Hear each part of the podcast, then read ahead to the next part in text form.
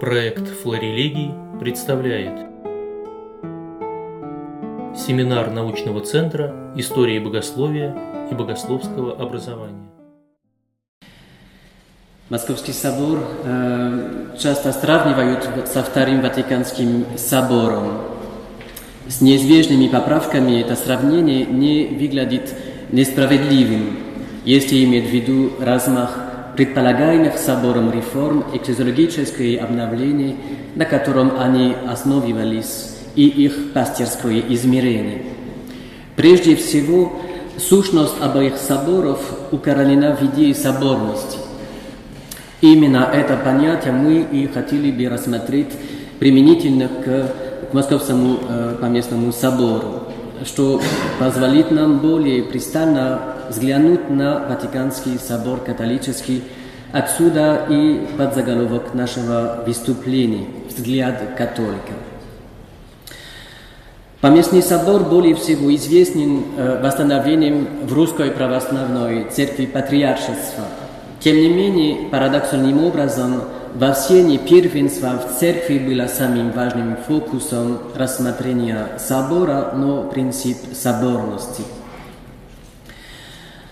в год празднования столетия этого собора конкретные формы воплощения соборности, которые он провозглашал, представляются исключительно актуальными. Они интересны не только современной русской православной церкви, но и католической церкви, в которой Папа Франциск содействует оживлению концепции соборности и эволюцию форм осуществления иерархического первенства. В конце концов, они интересны и для православно-католического богословского диалога, который в данный момент как раз занимается, собственно, соотношением первенства и соборности. Вопрос о соборности на Московском соборе э, с трудом разрешим до той поры, пока не поставлен семантический и исторический контекст.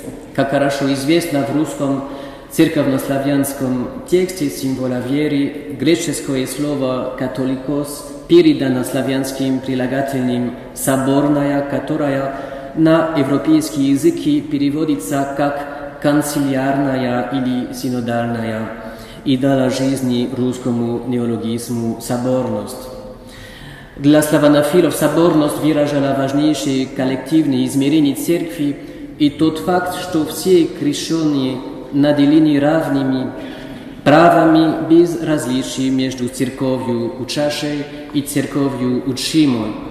Они основывались, в частности, на авторитете окружного послания восточных патриархов Папы Пи IX 1848 года цитирую, «У нас ни патриархи, ни соборы никогда не могли ввести что-нибудь новое, потому что хранитель благочестия у нас есть самое тело церкви, то есть сами народ». Иная, более строго каноническая интерпретация соборности была основана на институциональном значении слова «собор». Это второе значение может быть названо консилиаристским в значении западных споров на эту тему в XIV веке, когда настаивали на авторитете соборов. Третья интерпретация соборности возникает на поместном соборе.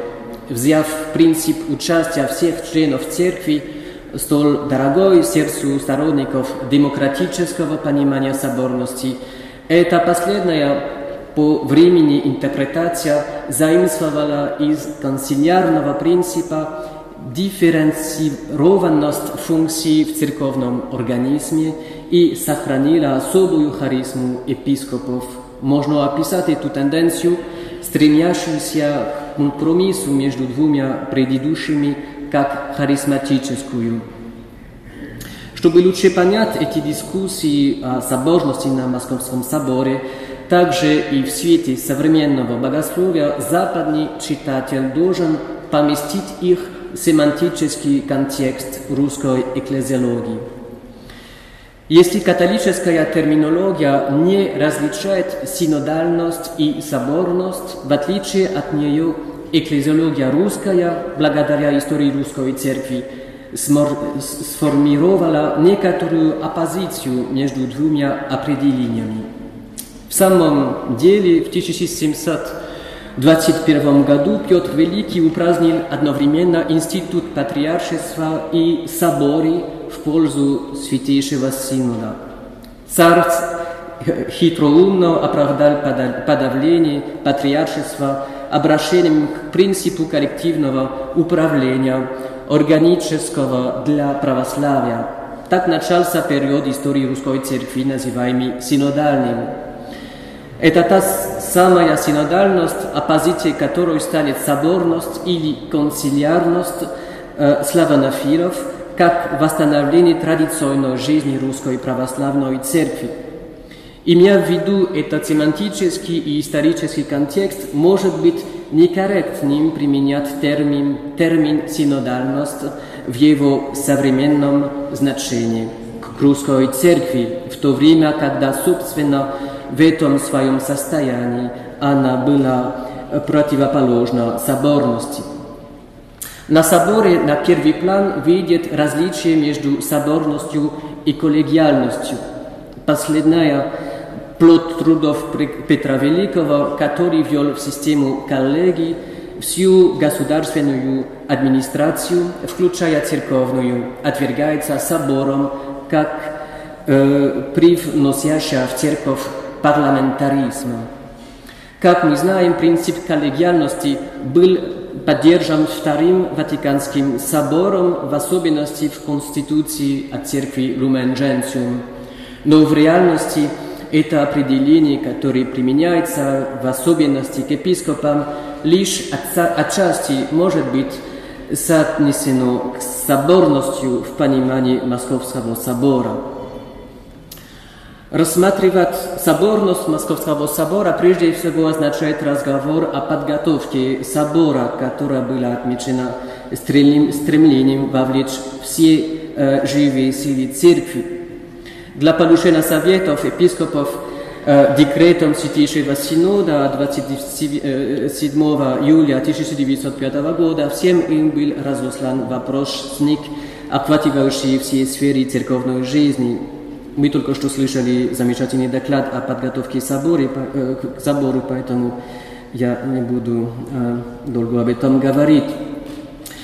К дополнению к этому в течение 12 лет огромная работа по анализу и осмыслению в преддверии собора была совершена различными комиссиями, которые также представляли церковную жизнь, предсоборное присутствие, предсоборное совещание и предсоборный совет.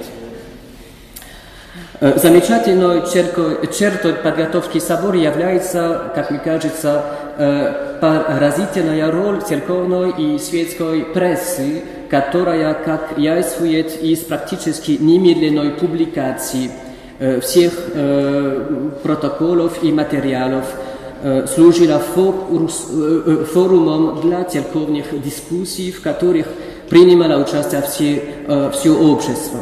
Например, между 1905 и 1917 17 годами реформе литургии было посвящено более 500 публикаций, а вопросу реформы духовных академий, об этом мы будем сейчас слышать подробнее, более сотни статей.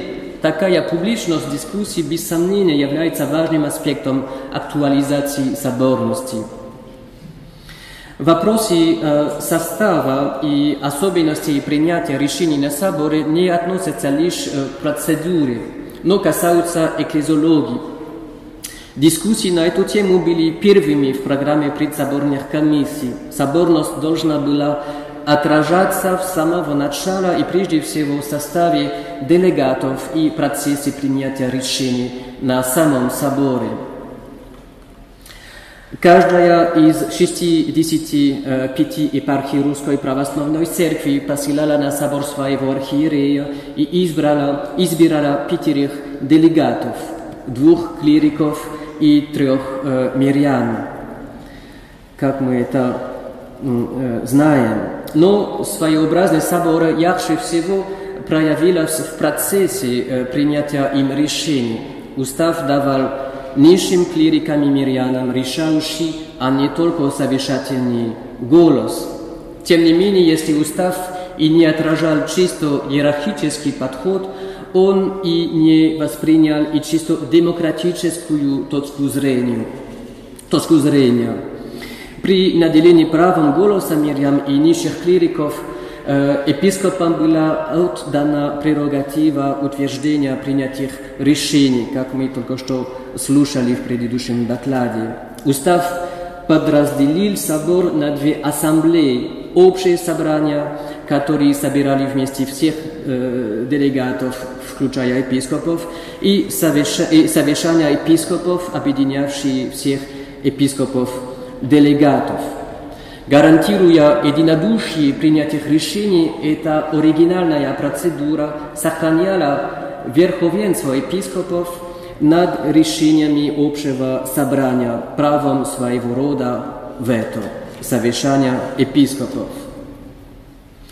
Собор не только воплотил принцип соборности в своем составе и процедурах, но попытался насадить его на всех уровнях управления и жизни церкви.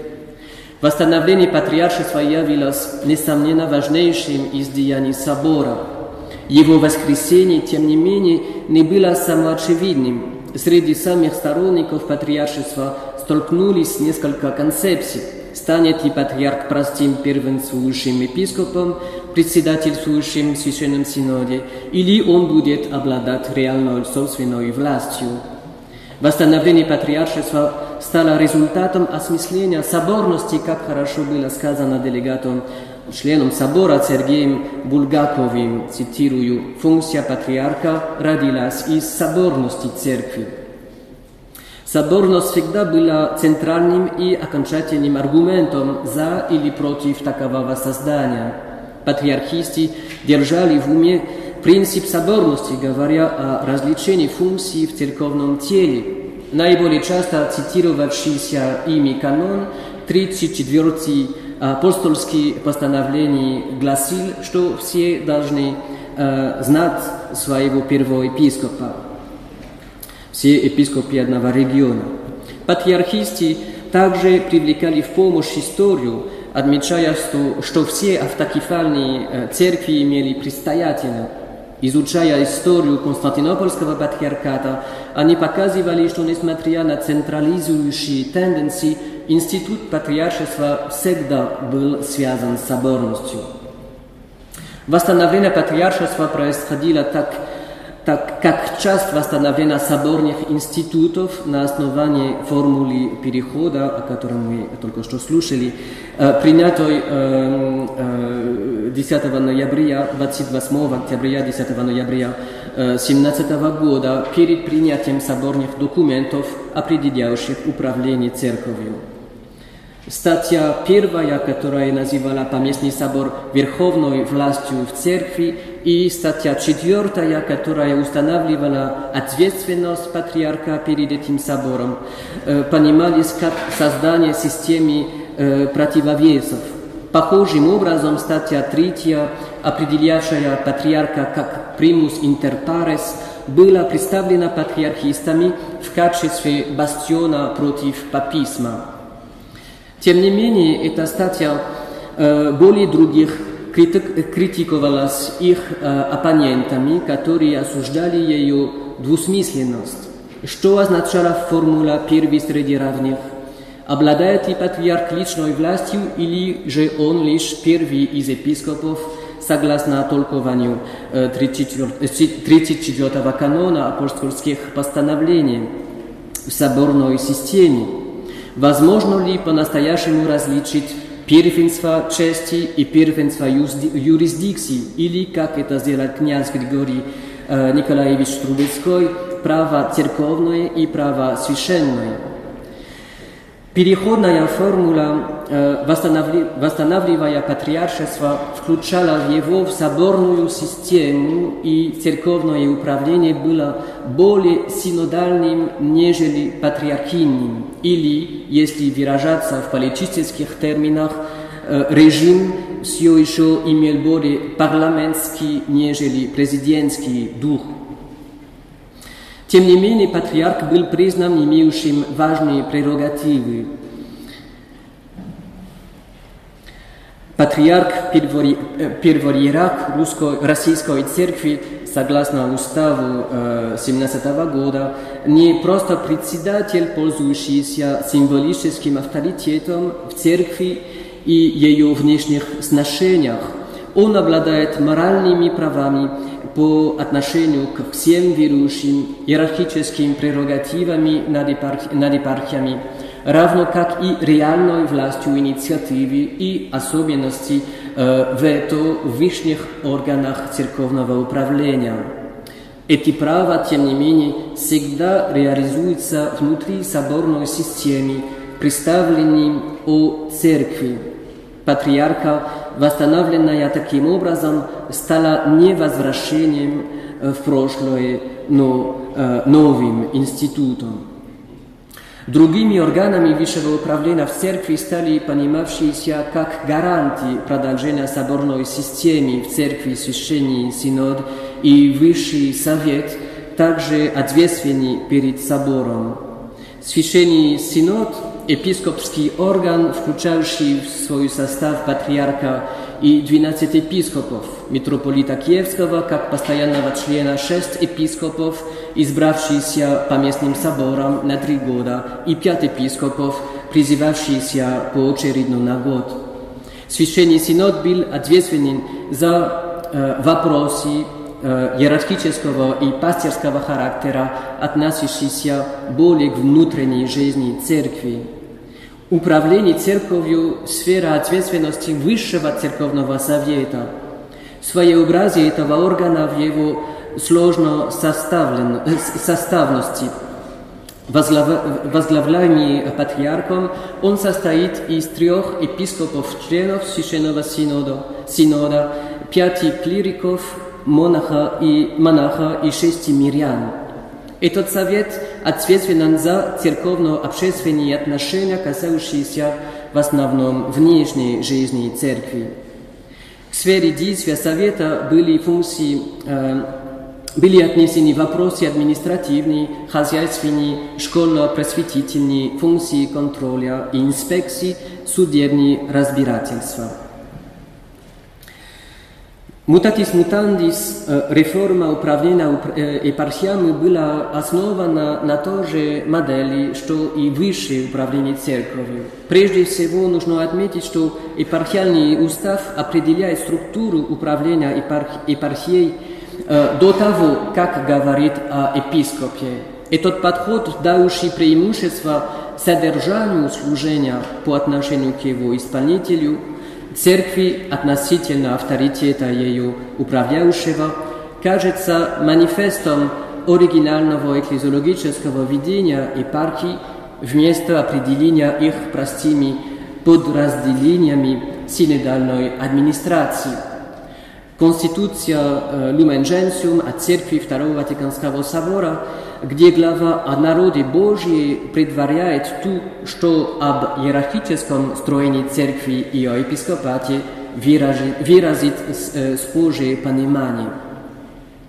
Епископ избирается согласно трехступенчатой выборной системе, включающей, включающей епископов, клириков и мирян. Епархиальный устав подтверждает харизматический авторитет епископа. Тем не менее, епископ не управлял, не управлял один. Он управлял своей епархией при соборном э, содействии клира и мирян. Это соборное измерение осуществляется епархиальным, епархиальным э, собранием и епархиальным советом. Епархиальное собрание – высший орган, э, совместно с которым епископ управляет епархией состоящий из представителей клира и мирян в равном числе избираемых на три года, он обсуждает определяемые председательствующим в собрании э, епископом вопросы, охватывающие все области епархиальной жизни. В свою очередь, епархиальный совет – постоянный исполнительный орган управления, состоящий из избранных членов, с помощью которого вместе епископ управляет епархией. Его пять членов избираются импартиальным э, собранием на шесть лет. Среди них должно быть минимум три священника, включая председателя совета, также избираемого.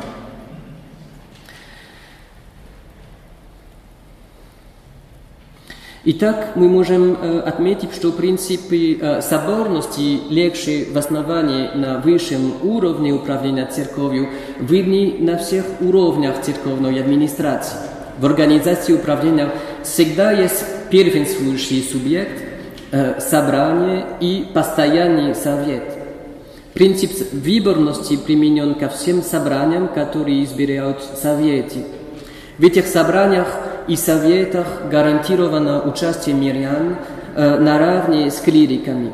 Главное, глава либо избирается, либо назначается, принимая во внимание кандидатуры, предложенные на более низком уровне. Этот первенствующий э, во власти э, имеет право вето против решений э, собрания или собора вето епископского совещания на соборе, вето патриарха и вето епископа. Однако соборность – это не только э, создание институтов и процедур, но и возвышение харизмы миссии, данной э, всем мирянам в э, Святом Крещении. За э, мирянами собор признает право проповедания не только вне литургического, но и на литургии. Также Такое же признание было дано и мирянам, миссионерам, специально образованным и назначенным на уровне благочинным епископом и а, на уровне епархии высшим церковным руководством по представлению архиерея. Решение Московского собора предваряют в некоторых аспектах декларации Второго Ватиканского собора о мирянах – там, впервые освещая их миссию, собор э, превозносит участие верных через крещение э, священническом, пророческом и царском служении Христа. Lumen Gentium, 4 глава. Э, особое отношение к соборности может быть, в конце концов, проиллюстрировано соборными дискуссиями о литургии, которые мы приведем лишь здесь в качестве примера. Несколько докладов были подготовлены собором, но будет и доклад сегодня, сегодня после обеда, мне кажется, об этом, об этом особенно о литургическом языке, литургическом пении, о чинопоследовании, но и из-за дефицита времени к несчастью не смогли быть приняты.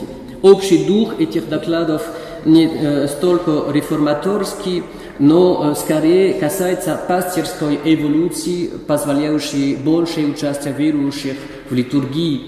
Эти тенденции предвосхищают призывы Второго Ватиканского собора к участию осознанному осознанному, благочестивому и активному верных в Евхаристии в Конституции Sacrosanctum Concilium, глава 48.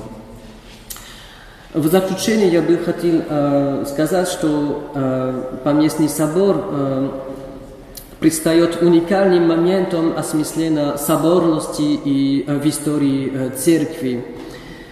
Как мы увидели, многие интуиции собора предвосхищают те, которые будут использованы Вторым Ватиканским собором его стремлении к восполнению соборности и углублению данного в святом крещении мирянам призвания. Взгляд Московского собора не просто отразил, но отлил соборность в точных канонических формах, перевел ее в конкретные институциональные рамки, которых, без сомнения, не хватало Второму Ватиканскому собору. Говорить о прямом влиянии одного собора на другой было бы рискованно. Тем не менее, связь между двумя соборами существует. Связь, связующим звеном стали наверняка православные богословы русской эмиграции, в контакте с которыми находились многие католические богословы, бывшие частью Второго Ватиканского собора. Даже сегодня соборность – это область, в которой католики многому могут научиться у православных, как отметил Папа Франциск в своем апостольском обращении Евангелии Гаудиума. Цитирую. «Мы, католики, в диалоге с православными братьями обретаем возможность узнать больше о сути епископской коллегиальности и об их опыте соборности, благодаря обмену дарами, обмену, э, обмену с дарами Святой Дух позводит, позводит нас все ближе к истине и благу. Благодарю за внимание.